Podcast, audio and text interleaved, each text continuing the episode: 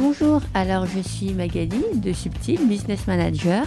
Après dix années passées en tant que facilitatrice et coordinatrice d'équipe en tant que salariée, j'ai décidé de mettre mes compétences au service d'entrepreneurs en croissance et de créer ma société Subtil. Aujourd'hui, j'accompagne des chefs d'entreprise et leur équipe à structurer leur activité et à mieux organiser leur travail. Si vous êtes à la recherche de réponses sur comment gérer votre changement d'échelle, si vous avez besoin de conseils, de partage d'expérience, de témoignages et de bonne humeur, vous êtes au bon endroit. Dans ce podcast, seul ou avec mes invités, je décortique les coulisses d'une entreprise et son mode de fonctionnement. Recrutement, process, outils, mindset, stratégie, tout y passe. Alors installez-vous confortablement et je vous laisse écouter l'épisode du jour. Bonne écoute. Merci beaucoup en fait Amélie d'avoir accepté euh, mon invitation. Pour donner un petit peu de contexte, en fait, et on a été amené à travailler ensemble parce que je actuellement je suis en mission pour un organisme de formation et on était à la recherche d'une formatrice, plein de sujets. Et on a commencé à travailler avec Amélie bah, sur une formation LinkedIn. Et on s'est aperçu, mais qu'Amélie, elle pouvait faire plein de trucs et que c'était trop bien quand c'est elle qui animait parce que c'était dynamique. Je me suis dit, je veux la recevoir dans mon podcast parce que, enfin, c'est, euh, il y a du peps, il y a euh, beaucoup de joie de vivre, c'est, euh, et tu fais plein de trucs. Je me suis dit, non, faut que je creuse. Moi, j'avais vraiment envie de faire ce podcast-là avec toi. Donc là, moi, aujourd'hui, donc tu as la tête de plusieurs euh, sociétés euh, euh, de ressources humaines. Je crois que tu as cinq ou six offres différentes. Oui. On, Mais, on a en fait une entité qui s'appelle Talent Management et à l'intérieur on a des marques commerciales donc on a Madircom qui est la première marque qu'on a lancée en 2014, qui est un cabinet de recrutement euh, qui va accompagner à la fois les startups, les TPE, les PME et les grands groupes quand ils sont un peu perdus, même si j'ai une préférence pour les TPE et les PME. Euh, la particularité, c'est qu'on va uniquement proposer du travail à ceux qui n'en ont pas, c'est-à-dire qu'on ne va pas chasser les gens qui sont en poste. Alors on communique sur nos offres d'emploi, donc si une personne qui est en poste souhaite postuler, forcément je vais la recevoir, mais de base, je vais pas débaucher quelqu'un. Donc ça, c'est vraiment notre particularité. Ensuite, on a créé euh, Boost Me Up, qui est une marque qui accompagne les plus de 45 ans à retrouver un emploi. On l'a créé parce que euh, bah, dans le recrutement, on a eu pas mal de clients qui nous ont dit Bon, Amélie, tes candidats, ils sont sympas, mais ils sont un peu trop vieux et un peu trop chers. Alors le trop cher, je leur disais non, c'est pas possible parce que j'annonce le salaire moi sur les euh, sur les annonces. Et le trop vieux, je leur dis mais je comprends pas, vous cherchez un chiffre ou des compétences? Donc la première fois, bon, j'ai un peu râlé. La deuxième fois, je me suis vraiment énervée. La troisième fois, j'ai envoyé bouler le client en disant non, ça, je, suis pas d'accord, c'est, contre mes valeurs. Et du coup, autour d'un café avec, euh, avec les associés, on a décidé de créer Boost Me Up. Mais c'est un vrai sujet parce qu'autour de moi, j'ai. Euh, en fait, j'ai pas mal de personnes qui se lancent dans l'entrepreneuriat parce qu'elles n'ont pas réussi, des personnes de, plus de 50 ans, mais pas, qui, ou entre 45 et 50 même, qui euh, se sont mis en fait à l'entrepreneuriat parce qu'ils n'ont pas réussi à trouver du boulot en tant que salarié en fait en, solution de repli, on dit bah, euh, je, me lance. Et ça marchait en plus. Hein. Ça marche. Et puis tu as beaucoup de. Alors, c'est notamment dans les grands groupes qui vont euh, licencier euh, les, cadres et les cadres sup. Mais par contre, ils vont leur dire bah, revenez en freelance, on vous, on vous emploie. Donc, on n'en veut plus en tant que salarié, mais on en veut bien en, en freelance. Un peu le paradoxe. Mais oui, et alors que les compétences sont les mêmes, ça leur coûte pas forcément moins cher en plus en tant que. Enfin, bah, c'est juste plus intéressant parce que c'est pas dans la masse salariale. C'est ça. Euh, il y a des charges en moins et c'est beaucoup plus flexible. On peut arrêter de travailler avec eux quand on veut. Tandis qu'avec un salarié qui est en CDI, bah, on est un peu emprisonné, même si ça peut se casser aussi assez facilement. Également, Pip My Career, qui là nous fait intervenir dans les écoles de commerce et les centres de formation pour adultes, où on va accompagner les étudiants et les jeunes diplômés, donc à euh, parler emploi, carrière, euh, bien-être. On va faire beaucoup de développement personnel et développement professionnel à l'intérieur des écoles. Donc ça, c'est plutôt sympa. Alors c'est soit en forme d'atelier assez classique, soit on essaye un peu d'être un peu plus disruptif avec des escape games, des jeux, de la gamification pour sortir du PowerPoint dont tout le monde en a ras-le-bol. Ah ça, oh purée. Nous les premiers. Ah mais tellement. Donc du coup, ça nous fait euh, bah, voyager dans toute la France parce qu'aujourd'hui, on travaille avec plus d'une trentaine d'écoles de commerce. Et, euh, Vous, vous êtes tous basés à Paris Ouais, on est tous, bah, on est tous en plus dans le 77. D'accord. On est team Seine-et-Marne. Euh, et c'est plutôt sympa, et, mais ça ne nous empêche pas de bouger le train, euh, le char à voile si on veut, ou, pour pouvoir aller d'un endroit à l'autre. Et là, on a une autre marque, et là c'est plus mon mari du coup avec qui je travaille qui s'en occupe, c'est euh, PG Coaching, donc pour faire du développement perso, développement pro, mais en one-to-one avec, les, avec des gens qui en, ont, qui en auraient besoin, souvent des, des, salariés ou des demandeurs d'emploi qui auraient besoin d'être coachés. Et Aurélien, qui est notre troisième associé qui nous a rejoint dans l'aventure, lui euh, développe la marque Human Experience pour euh, apprendre aux gens à euh, aimer négocier et pareil avec du jeu, de la gamification, ce genre de choses. Mais puis j'ai encore une activité, c'est pas fini. la fille qui s'arrête jamais en fait. Ça c'est indépendamment de talent management. En fait, je suis représentée par l'agence Les Années Folles et auprès de avec lesquelles je fais de, du marketing d'influence, donc du, sur LinkedIn pour, pour le B2B. Donc je vais accompagner les entreprises à promouvoir des produits, des services et trois quarts du temps en plus c'est des produits et services que j'utilise, donc c'est assez facile. Et d'ailleurs, je tiens à les remercier parce que c'est en partie grâce à eux que je peux enregistrer euh, ce podcast parce qu'ils nous ont très, très, très gentiment euh, prêté les locaux. Donc, je tiens à les, à les remercier. donc, aujourd'hui, tu as tout ça. Mais euh, comment t'en es venu à toi devenir entrepreneur? Est-ce que c'est quelque entre, entrepreneur, entrepreneuse, je sais jamais. Est-ce que c'est quelque chose que tu as toujours voulu faire? Ou comment comment t'en es venu là? Alors c'est pas forcément quelque chose que j'avais en moi au départ. En tout cas, je ça s'était pas révélé de cette manière-là. Euh, moi, quand je suis arrivée euh, en France après mes études en Belgique, euh, comme j'avais un diplôme belge et une expérience belge, donc pas reconnue en France, hein, Classique. voilà, j'ai euh, fait euh, un stage dans un gros cabinet de recrutement parisien, et puis ça m'a beaucoup plu. Alors j'ai surtout vu tous les travers du recrutement chez les gros cabinets de recrutement, tout ce que je ne voulais pas. Euh, je suis partie après sur, dans une plateforme euh, type Monster pour travailler avec eux sur la partie communication et pour accompagner les candidats. Donc je touchais un petit peu à tout. Euh, donc d'un côté, je faisais du recrutement, de l'autre côté, je faisais de l'accompagnement. Euh, j'ai profité d'une restructuration pour euh, partir dans la fonction publique. Euh, donc là, j'ai accompagné des gens qui étaient au RSA à retrouver du travail. Après, j'ai travaillé dans une collectivité où pendant six ans, bah, pareil, j'ai mené des projets pour accompagner des créateurs, pour euh, justement accompagner des gens, des juniors, des seniors, des peu pas qualifiés, des très qualifiés à retrouver du travail.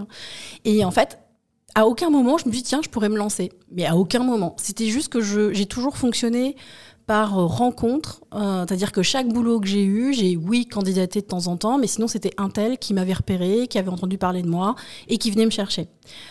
Sauf que après six ans dans la fonction publique, comme je voulais pas être fonctionnaire, on, va remarquer que du coup, dans mon parcours, j'adore bouger. J'ai la bougeotte.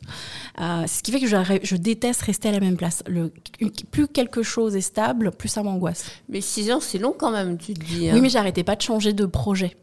En fait, j'avais une chef de service qui venait du privé et donc qui, savait comment manier la carotte pour me tenir un petit peu euh, dans les rangs. Et donc, à chaque fois, tous les trois mois, tous les six mois, je passais la porte de son bureau, je disais, je m'ennuie. Elle me dit, OK, c'est soit de l'argent, soit un projet. Je, bah, je vais prendre les deux. hein Moi, j'aime bien, on va prendre les deux. Et donc, à chaque fois, elle me redonnait un nouveau projet, un nouveau projet, un nouveau projet. Et j'ai pu tester comme ça plein de choses. Et en fait, c'était ça aussi, ce côté expérimentation qui me plaisait énormément. J'étais très autonome, j'avais du mal à déléguer, j'adorais expérimenter Sauf que quand je suis partie de la fonction publique, je me suis assise dans mon canapé en me demandant ce que j'allais faire. Bah, j'ai des potes qui m'ont dit Amélie, on n'arrive pas à recruter, est-ce que tu peux nous aider? Et c'est venu tout simplement comme ça, entre guillemets, par opportunité. On a fait un, un on a plus ou moins regarder un peu le marché, mais euh, bon, c'est pas, on n'est pas, on n'a pas allé plus que plus loin que ça. On s'est juste dit, allez, on y va, on fonce. Euh, mon mari était encore salarié à ce moment-là, on a quand même créé la boîte à deux. Et puis, bah, petit à petit, on a commencé à bosser. Il m'a rejoint, euh, on s'est développé, et à chaque fois qu'on faisait des rencontres, eh ben, on se disait, bah tiens, on va rajouter ça aussi à notre à notre arc. On va rajouter Boost Me Up, on va rajouter Pimp, et on s'est, on a grossi comme ça tout doucement. Mais j'avais, je pouvais pas me dire que j'avais la fibre entrepreneuriale au départ. J'en avais aucune idée. Je pense qu'elle était là, parce que j'ai toujours aimé faire des choses, j'ai toujours aimé innover. Euh, quand j'ai quelqu'un qui vient me voir, et ça je l'ai toujours eu, et qui, qui me dit tiens je suis en galère, j'ai pas d'idées, mais j'ai toujours des milliards d'idées pour lui en fait. Euh, on est, je suis souvent aussi membre de jury pour des entrepreneurs où on les accompagne, je fais du coaching d'entrepreneurs. Et ben à côté à chaque fois il me dit bah là je suis bloqué. Je dis bah attends vas-y déballe-moi tout ton truc, je vais te trouver la solution. Et, et en fait j'ai cette facilité à chaque fois dès qu'il y a un problème à trouver la solution. Et c'est ce qui fait que j'adore développer du business développer des produits, des marques, euh, les lancer. Et euh, bah, aujourd'hui, on aimerait bien aussi bah, qu'il y ait des têtes de pont euh, à l'intérieur de nos marques qui puissent prendre ça un petit peu en main pour que moi, je puisse encore en développer d'autres. Donc du coup, en fait, je trouve que la situation, je trouve ça hyper intéressant parce que c'est ton envie d'innover, de créer qui a permis de développer. Mais est-ce que, arrivé à un moment, ça n'a pas été le frein de se dire, mais si on veut se développer, se structurer, faut être focus à un moment. Ça, Parce me que dit tout le temps. Ah. non, c'est vrai, c'est mon problème, euh, clairement, parce que c'est aujourd'hui dans l'entreprise, c'est moi qui porte la vision euh, et, qui est aussi le regard un peu business. Donc de temps en temps, je me dis ah ça j'adore et parce que j'ai un mari qui est ultra créatif aussi. Donc en fait, euh, tu nous mets tous les deux un verre de vin, quelques cacahuètes, c'est bon, on a monté trois boîtes. Euh, donc mais c'est clairement notre problème et, c'est aussi à ça que sert Aurélien, notre troisième associé. Même si lui aussi, tu lui rajoutes une bière, il y a quatre autres projets qui sortent. Donc quand on est tous les trois en réunion, c'est toujours problématique parce qu'on a toujours plein d'autres idées. Puis à un moment donné, on se recale, on se dit ok les gars, oui mais là on a besoin de faire plus 10%, plus 20%, plus 30% on fait quoi Et euh, c'est ce qui s'est passé justement cette année. Euh, cette année, on a un peu euh, resserré les rangs, donc on a moins de collaborateurs aujourd'hui dans l'entreprise. Vous êtes combien là actuellement Aujourd'hui, on est 5. Ok. on était monté jusqu'à 10. on a réduit les rangs parce que on s'est rendu compte que bah, manager tout le monde, c'était pas forcément évident, que j'avais un petit peu du mal à déléguer clairement. Il faut, reconnaître ses défauts, il hein, faut, le savoir. Ça, ça, me suit depuis toujours. Euh, que je suis assez exigeante, donc en fait, si quelque chose n'est pas fait comme je le voudrais, bah, ça va pas me plaire, donc je vais repasser derrière. Donc voilà, on s'est dit, oh, ça sert à rien d'être partout, on peut pas être partout, donc on va essayer de se scinder et de chacun reprendre quelques marques. Donc Aurélien travaille à fond sur Human Experience, Philippe, il est à fond sur sa marque et il m'aide sur Madircom pour le recrutement, et moi, je suis à fond sur Boost Me Up, forcément, pour les plus de 45 ans, et je le soutiens sur Madircom. Donc après, on, voilà, on se repartage toutes les marques, mais chacun a son précaré d'une certaine manière. On a euh, Charlotte qui va nous aider pour le développement commercial de, Pimp, de Madircom et de Boost. Euh, on a, euh, on a des, gens qui nous aident pour écrire des articles. On a des personnes qui vont bosser avec nous sur de la gestion de projet, sur de la création. Donc voilà, après, on a aussi tout un écosystème d'indépendants qui, qui nous aident. En fait, le fait aussi d'avoir autant d'offres différentes, d'avoir potentiellement autant de clients différents, ça fait que parfois, tu n'as pas l'impression de passer plus de temps à dealer, à euh, poser un cadre, qu'à justement euh, être dans ta mission euh, pas spécialement, parce qu'en fait, euh, quand on va voir un client, on vient avec la casquette talent management en disant qu'on sait faire plein de choses à l'intérieur des ressources humaines. Donc, si la personne veut faire, euh, je sais pas, un, côté campus management, donc des relations écoles, bah, ça tombe bien, on a une marque qui est dédiée à ça. Si l'entreprise a besoin de recruter ou d'avoir du conseil, bah, ça tombe bien, on a une marque qui est, qui est pour ça. Si l'entreprise a besoin de faire de l'événementiel pour resserrer les liens des collaborateurs, on a une marque qui sert à ça. Donc, en fait, on vient avec un seul package et on dit à la boîte de quoi vous avez besoin. Et chacun des packages, comment ça se passe? Il est, Vous avez vos offres, c'est que du sur-mesure, c'est structuré, vous l'avez industrialisé On a un peu les deux. Ah. Parce que on a, on a certaines marques où il y a du sur-mesure, mais très souvent les clients veulent des choses, enfin qui sont pardon structurées, mais de temps en temps on a des clients qui veulent des choses sur-mesure. Et on adore quand il faut faire du sur-mesure, typiquement dans les écoles, euh, dans l'événementiel, bah, quand il faut faire du sur-mesure, on kiffe. C'est-à-dire qu'à chaque fois, euh, et, c'est aussi notre force, et c'est pour ça que je vais souvent aussi en, en, rendez-vous commercial, parce qu'à un moment donné, le client il me dit ok ça j'aime bien, mais j'aime bien aussi ça, et puis ça j'aime bien aussi. Et je lui dis bah bougez pas, je vous fais un mix des trois en fait. Et du coup on va dealer, on va dire bah, ok, si vous avez besoin de ça, vous avez besoin de ça, vous avez besoin de ça. Euh, moi, le tarif à la base, il était de là. Et ben, on va faire une offre euh, à tiroir.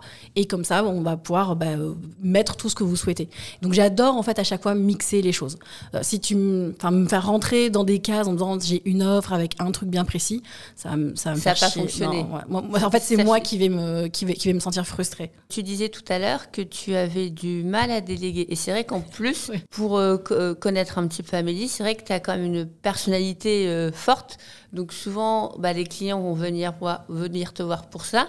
Mais il y a un moment, comme tu le disais tout à l'heure, faut être focus. Tu peux pas être partout. c'est sûr. Et du coup, tu fais comment pour transmettre ça Prends sur moi. bah, euh, je prends typiquement l'exemple de, de My Career, donc euh, la marque pour les écoles. Euh, on a Charlotte qui s'occupe beaucoup de la commercialisation. Et c'est vrai que de base, quand une école frappe à la porte, c'est Ah, bah, on a vu Amélie sur LinkedIn, machin, on voudrait bien la même chose. On a vu une photo, une vidéo, blablabla. sauf qu'aujourd'hui, bah, je peux pas être dans toutes les écoles en même temps, que bah, les tarifs des écoles, c'est pas toujours non plus foufou. Donc, bah, quand c'est pas très bien payé, bah, c'est pas Amélie qui se déplace. Donc ça, on l'a acté avec Charlotte. Euh, on a euh, une dizaine de consultants qui bossent avec nous en freelance. Et donc, en fonction de la tarification école, elle me dit, bah non, là, Amélie, c'est pas toi. Donc des fois, quand c'est des clients historiques que je connais bien, que j'aime bien, parce que forcément, tu crées du lien avec tes clients, et que bah, des fois, je dis à Charlotte, ouais, mais là, je les aime bien, je voudrais y aller. Elle me dit, non, Amélie, la tarification est trop basse, tu n'y vas pas. Donc, euh, elle sait me faire, me mettre un stop. et de temps en temps, je dis, bon, allez, au moins une fois sur cinq, ça peut être moi, peut-être. Donc, on essaye toujours de négocier un petit peu. Comme ça, le client est quand même content, il voit ma tête. Euh, mais sinon, non, elle a. Euh, en tout cas pour Pimp, il y a vraiment la structure qui fait que, en fonction de ce qui est euh, proposé, c'est pas moi qui y vais, c'est elle aussi qui gère la partie communication, marketing. Donc c'est une marque quasiment indépendante où je m'implique de moins en moins, sauf pour des gros coups médiatiques quand les écoles ont besoin. Mais donc ça c'est intéressant. Madircom, bah, c'est plus ma tête non plus qui apparaît partout. Parce qu'avant, c'était Amélie et Philippe dans le recrutement. Bon, bah, maintenant, c'est Madircom. Pareil, on a des consultants qui bossent avec nous, on a des personnes qui nous aident à chasser les, clients. Donc euh, voilà, j'arrive à prendre du recul par rapport à ça. Là où j'ai vraiment mis ma tête aujourd'hui en avant, c'est sur Boost Me Up, parce que c'est vraiment une marque qui me tient à cœur et que j'ai envie de bouger. Et euh, du coup, là, effectivement, c'est euh, bah, moi qui vais tout écrire. C'est toi qui as envie, envie de véhiculer l'image de cette Je suis la tête de gondole, clairement, pour, pour cette marque-là. Donc ça veut dire que petit à petit, tu as fait la transition de moi Amélie l'entrepreneur vers une image de marque qui va, euh, toi, te remplacer. On essaye, c'est quelque chose sur lequel on essaye d'aller. Après, le fait de faire de l'influence sur LinkedIn, forcément, euh, bah, je, redeviens une marque. Oui. Euh, Amélie est une marque, en fait. C'est ça. C'est assez intéressant parce que donc tu disais vous êtes cinq salariés, mais qu'à côté de ça, tu as un écosystème de collaborateurs. Ça se passe comment? Dans quel cas tu choisis de faire appel à des personnes externes? Dans quel cas tu, tu te dis là on a un besoin, on va plutôt recruter parce que c'est un besoin qui est récurrent et finalement on est mieux à recruter pour avoir ça en interne. Comment se fait le choix de la, de la décision sur le long terme? Au départ, euh, il y a un an ou deux, je t'aurais dit, on fait le choix de recruter en interne euh, parce qu'on veut se développer, qu'on veut grossir, on veut se structurer. À chaque fois que je, rencontre quelqu'un, j'ai besoin de me structurer et, mes potes le savent très bien. Et donc je le dis, hein, j'ai besoin d'avoir quelqu'un qui nous aide aussi dans, cette structuration. Euh, mais je me suis rendu compte qu'avoir des salariés, c'était pas forcément évident, que c'était pas forcément quelque chose qui était pour nous, euh, qu'il y avait quand même ce décalage aussi de génération qu'on pouvait avoir, même si chez nous ça va de 19 ans à 54 ans. Donc on, on a tous les âges dans toutes les dizaines, donc c'est plutôt sympa. Et que euh, l'entente se passait très bien. Euh, mais c'était pas quelque chose que je voulais sur du long terme. Donc c'est vrai que assez naturellement, depuis cette année, on se tourne de plus en plus vers des partenaires freelance euh, qui ont une compréhension des enjeux business beaucoup plus que quand tu as un salarié. Euh, et ça, c'est ce que je reprocherais du coup au côté salariat classique. C'est-à-dire que le salarié, il vient, il fait son job, il s'en va, il se rend pas compte de tous les enjeux business pour la boîte. Euh, des fois, il n'y a pas forcément toujours cette implication qu'on aimerait avoir. Alors après, je leur demande pas de vivre la boîte parce que c'est ma boîte, c'est pas la leur. Mais il y a quand même un, un besoin de quelque chose que j'ai pas réussi à trouver dans la plupart des gens. Alors, il y a quelques salariés qui sont avec nous, chez qui je l'ai vraiment trouvé, mais en fait, ce sont des salariés qui ont un esprit entrepreneur. C'est des anciens entrepreneurs et qui, du coup, vont euh, comprendre ta posture, en fait. Totalement.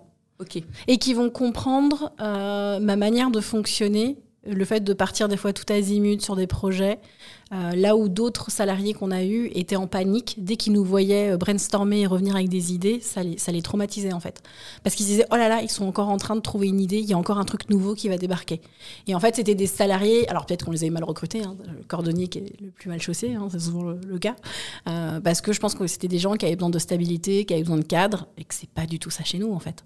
Et que quand on, et pourtant je le mettais dans les annonces, hein, attention, chez nous c'est le bordel, c'est pas structuré on en a besoin.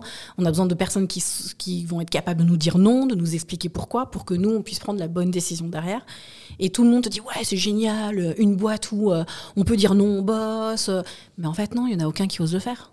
Et, mais du coup, c'est ce qui fait qu'aujourd'hui, on se tourne beaucoup plus vers des freelances qui ont cette facilité. Parce que comme du coup, il n'y a pas de lien hiérarchique, bah, le freelance, il va nous dire les choses comme. C'est une collaboration. C'est une collaboration. Et en fait, c'est vraiment ça que je recherche, moi, chez les gens. C'est les gens qui vont me dire les choses. Là, c'est bien. Là, c'est pas bien. Là, faut que tu t'améliores. Là, t'as merdé. Là, c'était très cool. J'ai vraiment besoin de ça quand je collabore avec des gens.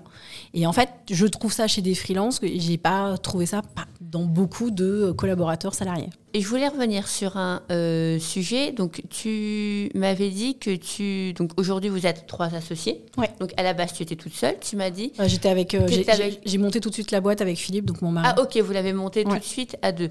Et euh, pour vous, ça a été un non-sujet de vous associer, de se dire on à la ville on est, on est ensemble. On est couple à la ville. et, au, travail. c'est même pas ce que veux dire, c'est que vous êtes en couple dans toutes les facettes de votre vie. Totalement. Euh, les meilleurs partenaires du monde. en fait, on avait déjà monté une boîte en 2004 ensemble, euh, qui était une boîte de, coaching, euh, qui avait pas du tout fonctionné parce qu'en 2004, faire du coaching en France, on, on, nous prenait carrément pour des sectes. Bon, maintenant, tu secoues un arbre, tu as 300 coachs qui tombent, donc tout va bien. donc, du coup, on l'avait pas beaucoup développé, on n'était pas bon commercialement. Enfin, on a fait toutes les erreurs classiques du débutant, mais euh, on a aimé entreprendre ensemble. On a aussi vu les limites, c'est-à-dire qu'on sait quand est-ce qu'il faut qu'on travaille ensemble et quand est-ce qu'il faut qu'on ne travaille pas ensemble. Euh, donc ça, c'est aussi quelque chose qui est important. Autant moi, je vais euh, souvent, je vais avoir la vision très large.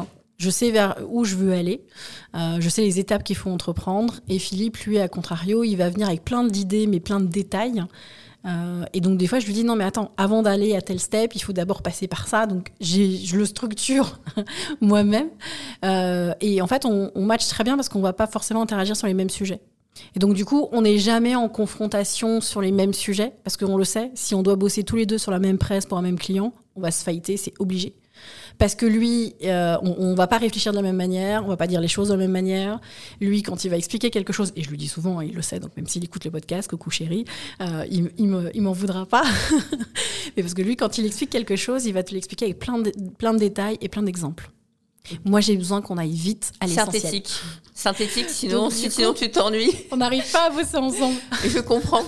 J'ai la même chose avec mon conjoint. Il va mettre un truc trois heures. Je fais oui, mais en détail. Et la fin, c'est quoi? C'est ça. Vas-y, abrège, abrège, va plus vite. Et donc, c'est pour ça qu'on ne bosse jamais sur les mêmes dossiers. Je lui, je lui, on fait des passations de dossiers, ça, il n'y a pas de souci. Mais on n'est pas sur le même sujet. Euh. Ou alors, je prends beaucoup sur moi et je fais beaucoup de respiration abdominale pour pas m'énerver. Et je, je trouve ça très intéressant comme sujet ça veut dire que, est-ce que vous avez défini un moment dans votre association qui aurait le cut, qui, aurait la décision finale? C'est moi le boss, c'est moi qui cut. ouais, c'est le côté euh, un peu euh, tête de cochon. Euh, c'est moi qui décide à la fin. bah parce que comme j'ai le statut de présidente de, base, j'ai décidé que c'était moi qui décidais. Bon, après, quand il arrive à trouver les bons arguments et à me convaincre, bah, je vais dans ce sens.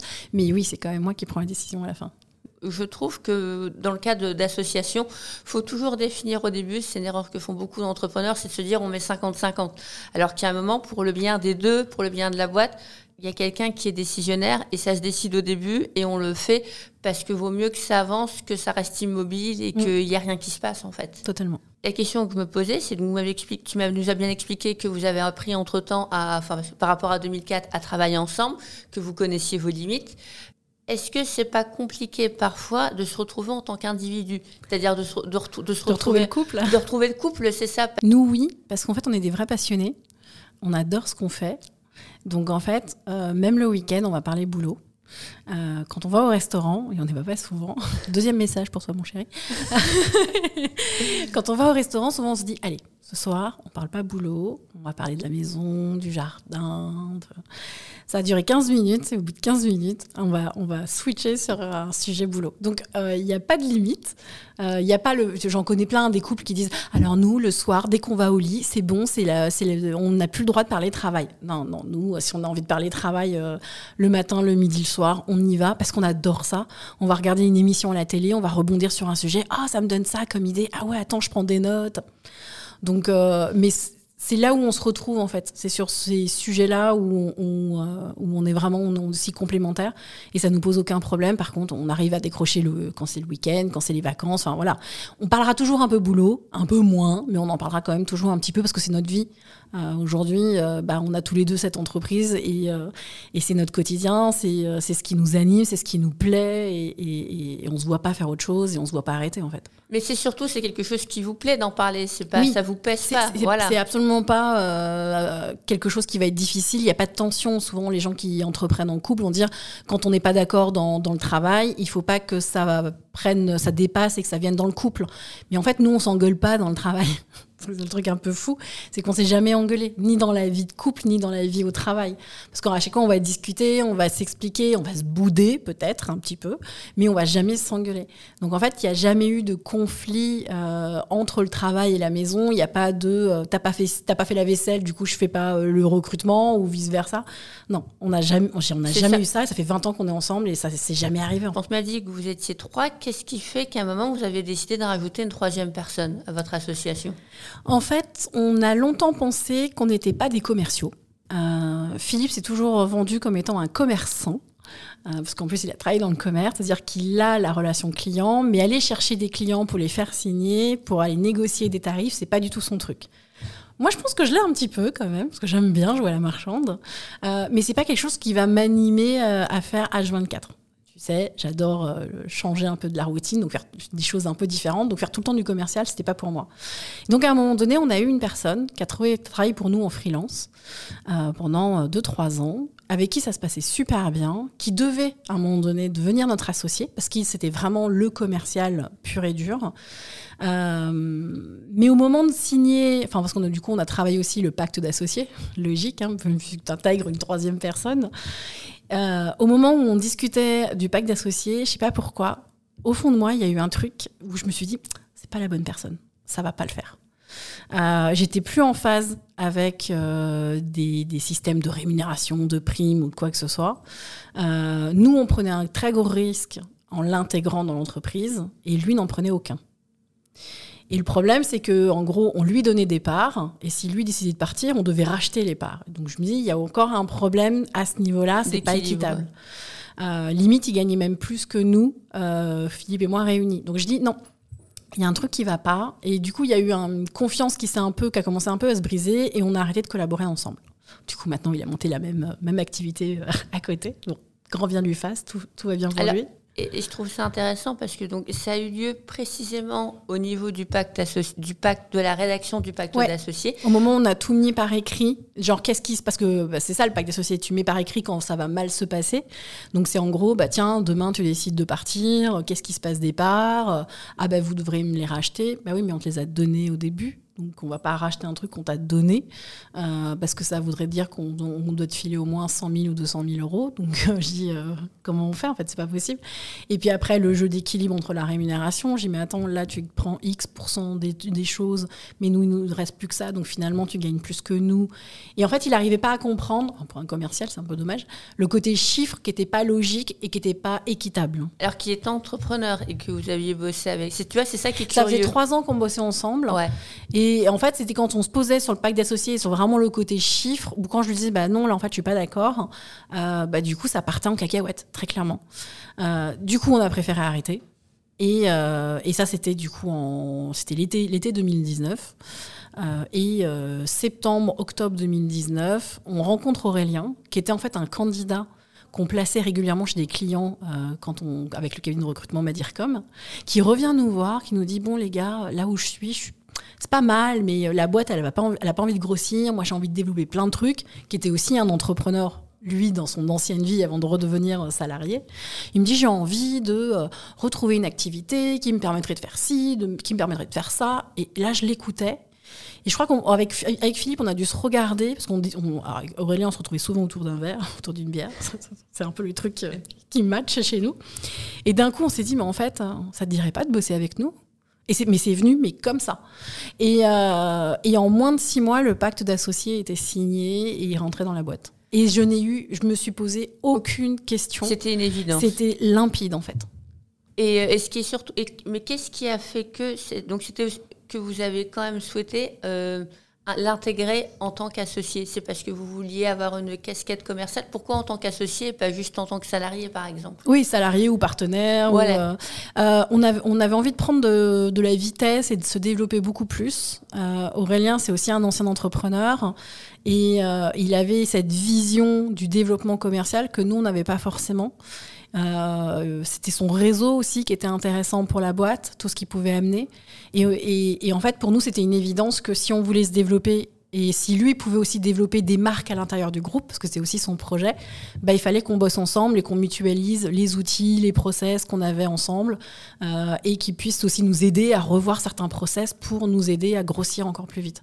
Donc pour nous, c'était juste logique qu'on essaye de ne plus être que tous les deux euh, et qu'on se dise bah tiens si on veut si on veut aller plus vite et plus loin euh, une troisième personne qui va nous aider à arbitrer quand on doit prendre des décisions bah ça peut être intéressant d'avoir aussi euh, quelqu'un qui est au milieu et qui nous dise bah là vous avez raison là vous avez tort et qui nous aide à prendre plus de décisions. Donc pour nous c'était vraiment le côté enfin le côté associé qui, qui devait qui devait arriver. Mais c'est je trouve pas ça évident en plus. Enfin c'est un beau challenge de d'intégrer votre binôme parce que comme vous étiez déjà euh, euh, très soudés, ça veut dire que tu, tu rajoutes quelque chose à, un socle qui est hyper uni et se positionner par rapport à ça, c'est pas évident quoi. C'est pas évident et en plus de ça, depuis il est devenu papa et je suis marraine.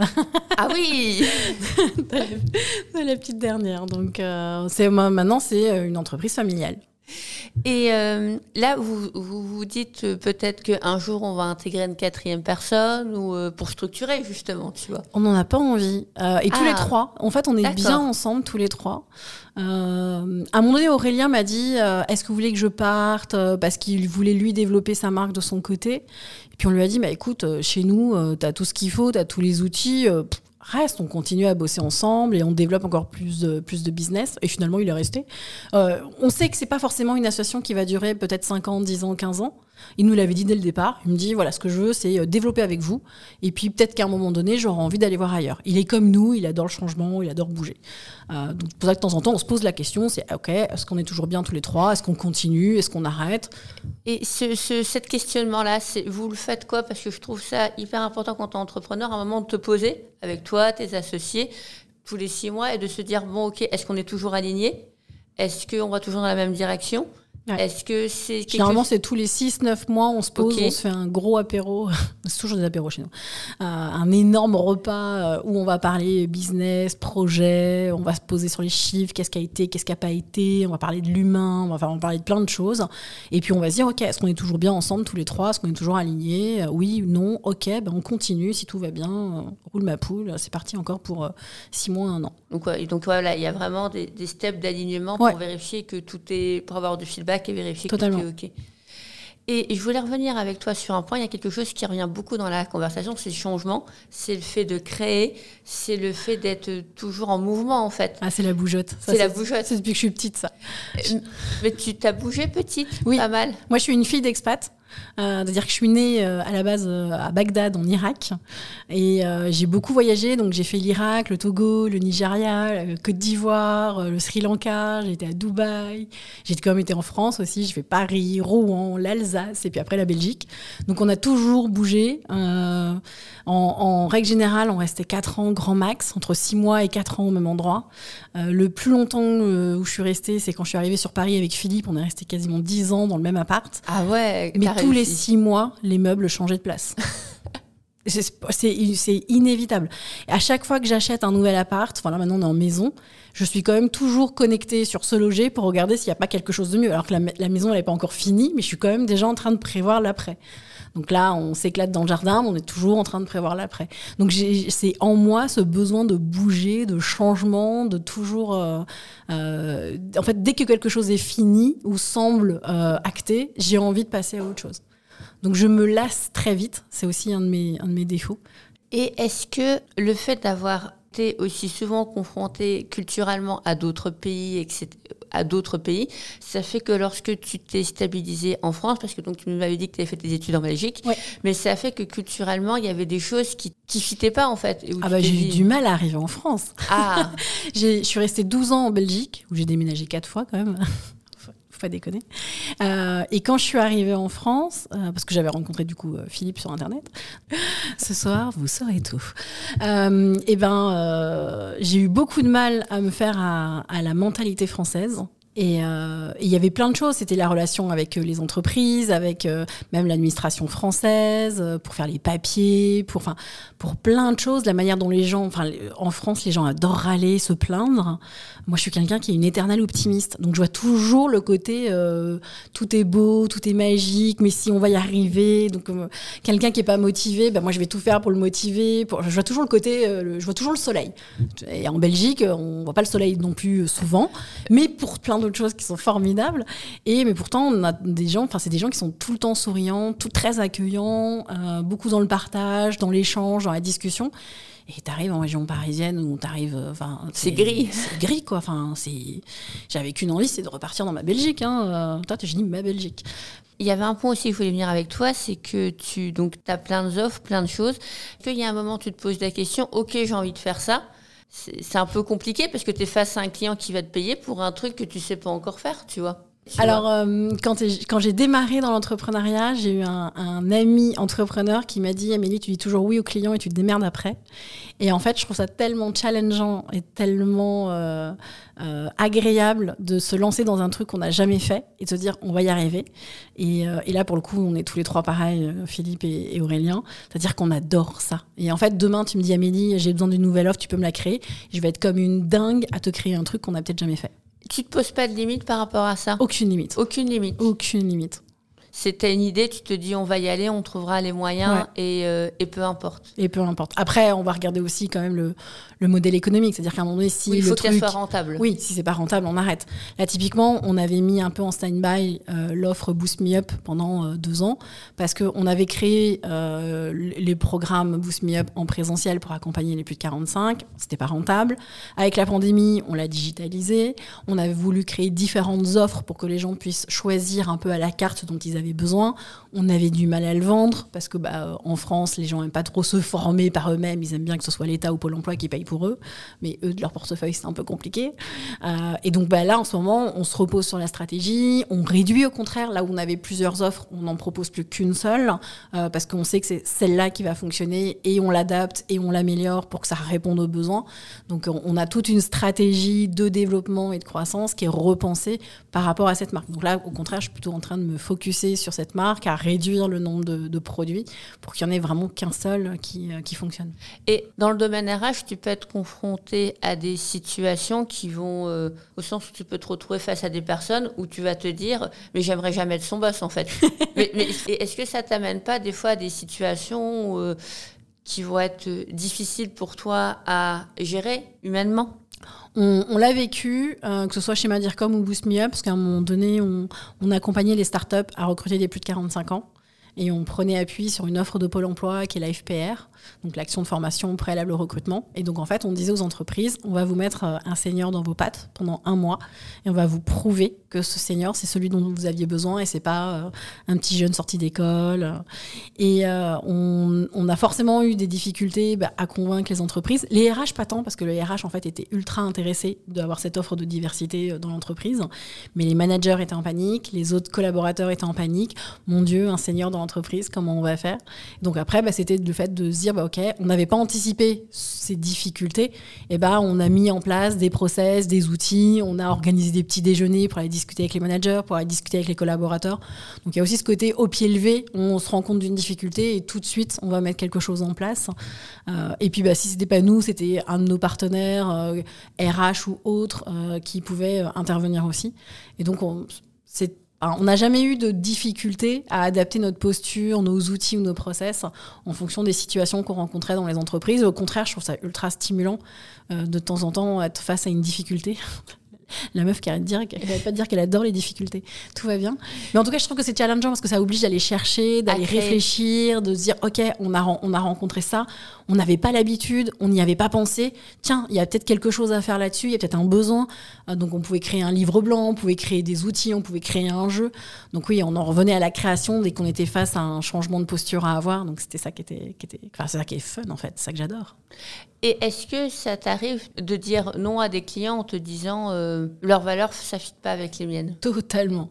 Euh, c'est aussi un des plaisirs d'être à son compte, c'est qu'on peut envoyer bouler les clients avec qui on ne partage pas les valeurs.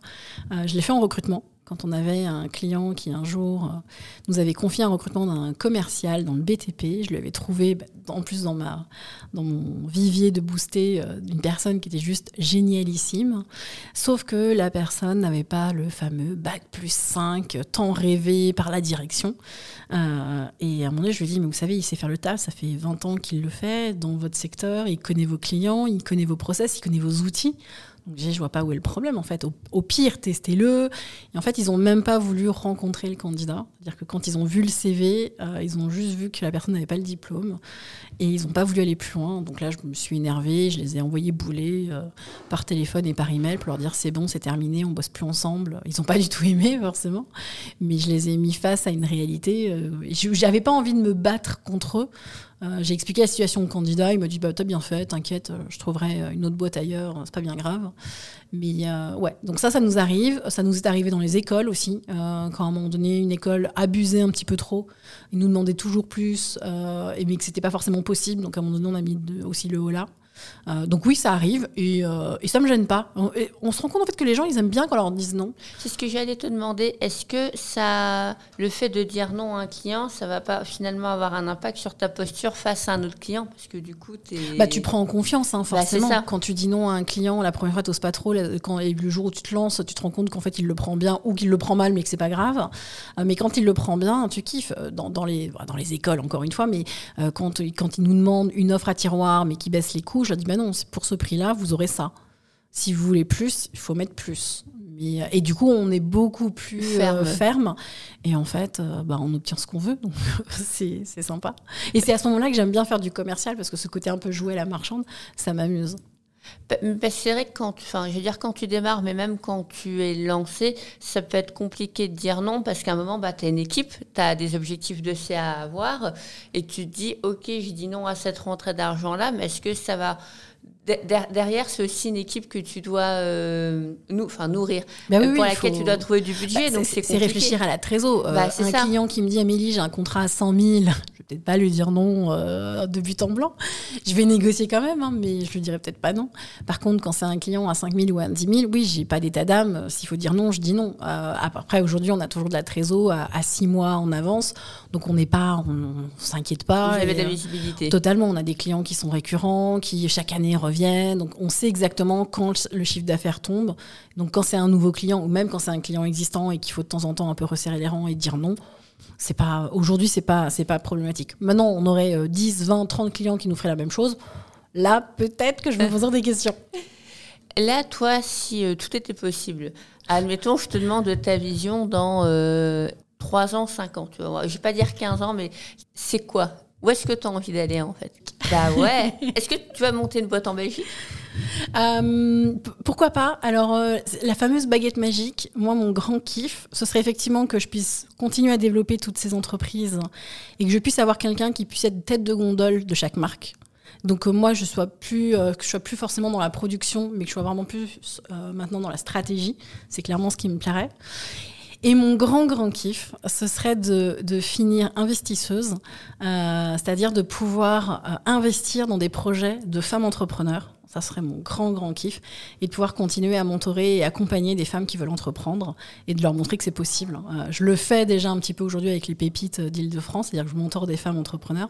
Mais je voudrais le faire aussi en mode investisseuse pour dire allez, les gars, euh, bah, je mets un peu d'argent dans votre aventure parce que j'y crois et que j'ai envie de vous donner un coup de pouce. Ça, ce serait mon grand kiff. Tu vois, finir sur une plage, cocktail à la main et dire aux gens allez, venez, prenez des billets, je veux investir dans votre business. Ça, ce serait mon kiff ultime. Est-ce qu'en plus, vous êtes que en autofinancement, là, il me semble. ok.